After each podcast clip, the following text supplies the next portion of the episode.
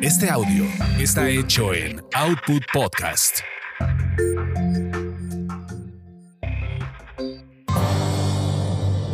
¿A dónde vamos a viajar? Tasty Tours.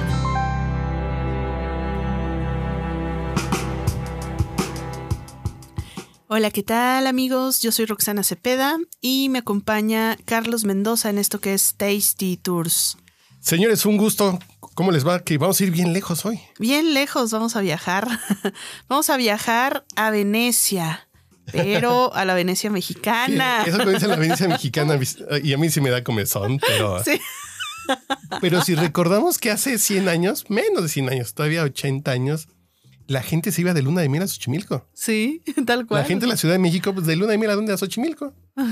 Y, se iban... y, después a los cumpleaños, a los bautizos, sí, sí, sí. bodas. Pero sí, sí. Y ahorita la borrachera de fin de semana, pues sí te vas a una trajinera, pero. Eso es una trajinera y órale. Pero antes era de. Pues, de luna de miel a dónde se fueron tus abuelos, pues a Xochimilco, así de. Y que viene en Xochimilco, pues era un pueblo como cualquier pueblo de la Ciudad de México, aquella época, Tacubaya, Coyoacán, San Ángel, pero ah, es que tenía canales. Ok. okay. Digo, es como ir a Tlalpan. Sí. Recién casados nomás iban a encerrar al cuarto que iban a andar paseando los canales, no se hagan. Bueno, eso sí, también. Yo ya tenía bastante tiempo que no iba a Xochimilco, la verdad. O este sí, debo de confesar que fácil sí ya tenía también unos 10 añitos que no me subía a una trajinera. Y bueno, pues ahora la, la experiencia que les venimos a contar es acerca de las chinampas de Xochimilco, que mucha gente de pronto escucha la palabra chinampas y sí lo relacionan con Xochimilco, pero hay muchos que todavía pues no saben qué es o de qué se trata. Y fíjense que esto es súper padre, súper importante.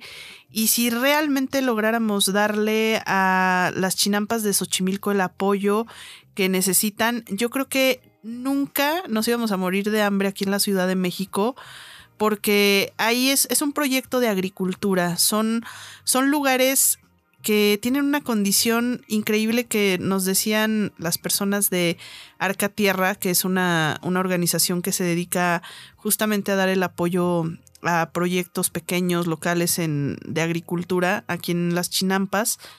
Nos decían, tienen las condiciones naturales, pero también creadas por la mano del hombre y es como el único proyecto que a nivel mundial es, digamos, como ecosustentable, o sea, que sí lo hizo el hombre, pero que está totalmente integrado al medio ambiente.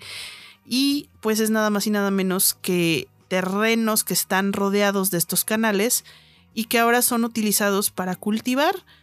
Cultivar desde hortalizas, flores, eh, cosas comestibles, las calabacitas que nos comemos aquí en la Ciudad de México vienen de ahí muchos chiles también, Pero zanahorias, ahora papas. Se están cosechando muchos borrachos, ¿no? Los que son, salen harto borrachos. También de ahí. Sí, yo, yo sinceramente tengo ganas ¿Te han de contado? ir. Pues sí, que sí he salido muy, muy mal. Sí, que sí he salido muy mal de las trajineras. Alguna vez salí muy mal y llegué de Xochimilco a, y a Garibaldi, no sé cómo llegué. Bueno, pero es que tú te fuiste a las trajineras del embarcadero de Nativitas, que es la parte comercial donde hay hasta trajineras con mariachi. Sí, sí, sí, claro. Más de eso, tu cartón de cerveza, tu, tu botana, todo, todo. Sí. No, pero mira, los, lo de las chinampas está del otro lado, que es en la parte del embarcadero de Cuemanco. De Cuemanco. Y ahora lo que ya están haciendo mucho es que cada chinampa, que pues son estos pedacitos de tierra, de pronto te ofrece cada una como sus experiencias, ¿no? Ya sea de comer ahí, de poderte parar y hacer alguna actividad. Eh, están haciendo también todo, toda esta parte de, pues sí, del cuidado del ambiente, hasta de los animalitos que son de ahí, de la región, como los ajolotes y demás. Pero sobre todo, algo, algo que me llamó mucho la atención, pues es justamente esta parte de, de, la experiencia de probar el ingrediente tal cual de ahí, porque sí tienen otro sabor. Sí, claro, claro, son, claro. Son diferentes. Es como que no es, no es el ingrediente biológicamente modificado, es Lo muy que natural. pasa es que estamos acostumbrándonos ya, no sé si para bien o para mal, y a ciertos productos. Por ejemplo, el fin de semana cociné con papa roja.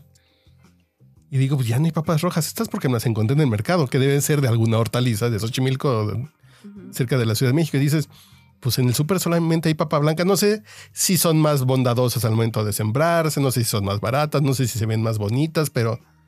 Y la papa roja tiene un sabor tan dulce para hacer papas fritas. Claro. Que tiene un toquecito de dulzor que están muy ricas y dices, son sabores que vamos perdiendo. Entonces, si ya dejas ir al súper y te acercas a algún productor, algún saborcito diferente agarrarás. Y yo digo que esté mal comprar en Walmart tus papas, pues, pues si cuando haces un caldo de tampoco te pongas exquisito, pero eh, eh, sí el tema como de encontrar estos sabores que de pronto dices, hacía mucho que no me comía una papa roja. Claro. Y antes, pues era pura papa roja y la blanca, pues era como rara, ¿no? Sí, sí, era como diferente. Son cosas que vamos cambiando como de usos.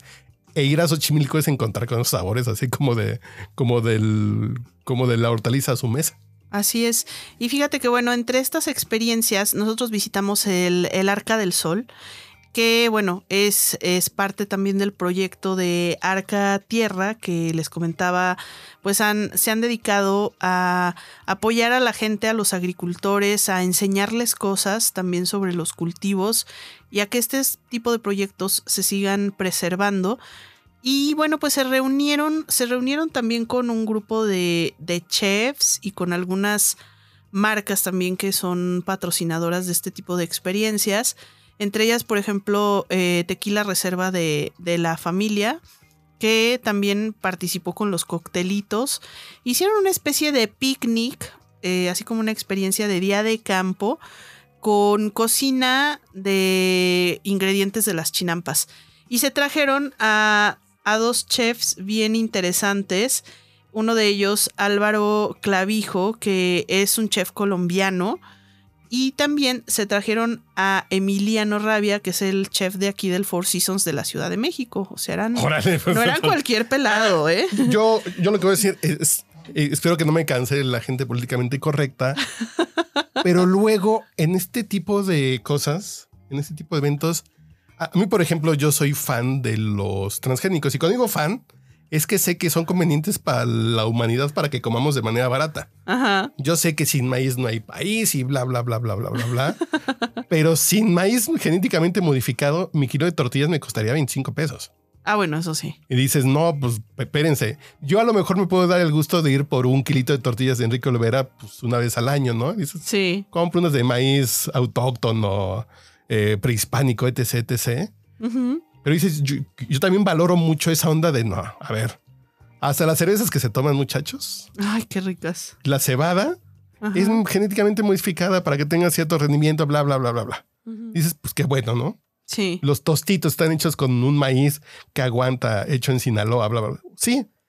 Y luego empieza este discurso, si es que son malos los transgénicos y dicen, no, compromiso, yo me voy, ¿no? Sí, tal cual. Pero si hacen esta mezcla, ya me habla un poquito como que si están abiertos al capitalismo salvaje. Si viene el chef del Four Seasons, sí, pues, claro. Va, a haber como un equilibrio. Dices, ah, entonces sí voy. Sí, entonces sí me siento porque sí va a haber un equilibrio entre sabores, entre historia, entre la necesidad de tener esa cultura de, eh, del, del cultivo sustentable todavía. Claro. Y un chef que va a decir, a ver. No, y que va a tomar lo mejor de los ingredientes para combinarlos y prepararlos y que te sepa todo increíble. De hecho, fue muy rico porque yo siento que fue una comida muy sana, pero para haber sido tan sana, estaba deliciosa y no te caía pesado, o sea, eran, eran, varios tiempos, pero tenía mucha verdurita y realmente lo que había que era como de carne, era con pescado, ¿no? De pronto así un, un tiradito como tipo cevichito, este, un pescado, bueno, cocinado a las brasas. Cuando llegué, mi primera imagen fue muy chistosa porque vi unas brasas y vi que estaban cocinando algo como amarilloso naranja que te lo juro que cuando lo vi primero, mi primera impresión era justamente que eran como alitas de pollo o que era como algo de pollo, porque me daba el olor como a pollo y, vi eso, eso naranja. Y dije, claro, seguro le pusieron como un achiote o de esa salsita que le embarran al pollo rostizado para que se vea naranja. Y ya cuando me acerqué hacia la donde estaba la parte de las brasas que estaban cocinando, no era pollo, era coliflor. Y estaban haciendo coliflor rostizada. Ay, qué rico es. No sabes lo deliciosa que estaba. Son de los 10 platillos con los que me podría volver vegano, es con la... con la coliflor sí, rostizada. o con la coliflor Aparte era coliflor amarilla. Era coliflor amarilla casi naranja. Entonces no tenía nada ¿Y la que le siembran ahí? estuvieran echando. Sí. Ay, qué padre. siembran ahí. Tenían eh, sembrados, nos enseñaron ahí los, los kale y tenían también este como unos brotes así morados bastante interesantes que eran también de, de kale. O sea, eran verduras que de pronto tú no las ves en el súper y dices, ay, ¿a poco, ¿a poco esto de este color existe, no? Las zanahorias que se ven de colores también, zanahorias moradas, zanahorias este, amarillas, eh, son, son muy chistosas. Y bueno, pues e- estas comidas chinamperas se van a estar haciendo en diferentes fines de semana. Sigan en, en Facebook a Arca Tierra y a Tequila de Reserva de la Familia para que puedan ver ustedes las, las fechas. Se quedan de ver ahí en el embarcadero de, de Cuemanco y de ahí se los llevan en una trajinera, por supuesto, a donde está la Chinampa del Sol. Ahí en ese momento están los chefs cocinando pues prácticamente todo lo que se van a comer en ese momento. Les dan un menú, es un menú como de 5 o 6 tiempos, incluyendo el, el postrecito y pues, pues, mientras están degustando cervecitas, es, más, desde la trejinera te dan la cerveza, ¿no? Ya para que, para que llegues y no te dé calor. Y ahí pues van a estar haciendo coctelitos con, con tequila reserva de la familia, que son bastante buenos. Y bueno, pues van a estar ahí haciendo el maridaje. Va a haber vinito, hay vinos de Casa Madero que te dan este tanto el vino tinto como el vino blanco de Casa Madero, que son una delicia. Entonces es una comida muy completa. Pero suena, déjalo completa. Eh, Está compleja, está interesante, está divertida, con, con elementos muy, muy, muy gourmet que sí, sí se me antojó, ¿eh? Sí, sí, sí, sí se antoja y está, está bonito porque sin sal, es como que sin salir de la ciudad tienes una experiencia diferente, como de un día de campo, pero en las Digo, trajineras. si toca tráfico de aquí a Xochimilco, sí es mejor ir a Querétaro, ¿no? Pero sí. Pero mira, en domingo por lo general no hay tanto tráfico, ni en sábado ni domingo, que es cuando se hacen estas comidas. Eh, bueno, la verdad, yo que fui hace, hace un par de semanitas, no había tanta gente. Estuvo bastante rico. eh, todavía bonito el clima. También me tocó suerte que no, no me llovió Que por empiezan allá. las lluvias. que ya empiezan las lluvias. Pero bueno, dense la oportunidad de conocer este tipo de, de proyectos, de apoyar a las chinampas, de consumir local y de probar también la comida de este tipo de chefs que pues no se tiene todos los días, sobre todo que van a estar teniendo invitados internacionales como el caso de este chef colombiano que, que vino a cocinar. Eh, entonces es muy interesante porque pues es un chef colombiano pero cocinando comida mexicana, ¿no? O con ingredientes mexicanos y también es un reto para ellos, yo creo, el experimentar estos sabores, estas combinaciones nuevas y de pronto darle también sus toquecitos de allá. Entonces está padre, está original, pruébenlo y luego nos dicen. Pues vamos a Xochimilco, fíjate que me preocupa que va a empezar a llover. Bu- Bueno, que ya empezó la época de lluvias, pero agosto y septiembre y por aquel rumbo pues llueve más macizo, pero, pero sí se me antojó. Sí. Fíjate, ¿y es permanente o es de temporada o cómo funciona? Pues por ahorita va a ser de temporada. Creo que lo están haciendo, no me acuerdo si cada semana o cada 15 días. Por eso eh, estén al pendiente de la página de Facebook de Arca Tierra, donde se pueden anunciar estas experiencias. Y ahí pues van a estar diciéndoles eh, los días que va a haber, cuánto cuesta, cómo inscribirse, todo este tipo de cuestiones. Ahí la van a encontrar.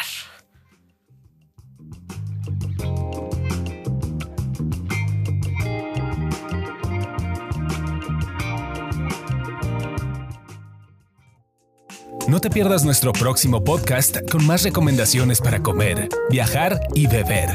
Síguenos en Tasty Tours MX en Facebook, Instagram y Twitter.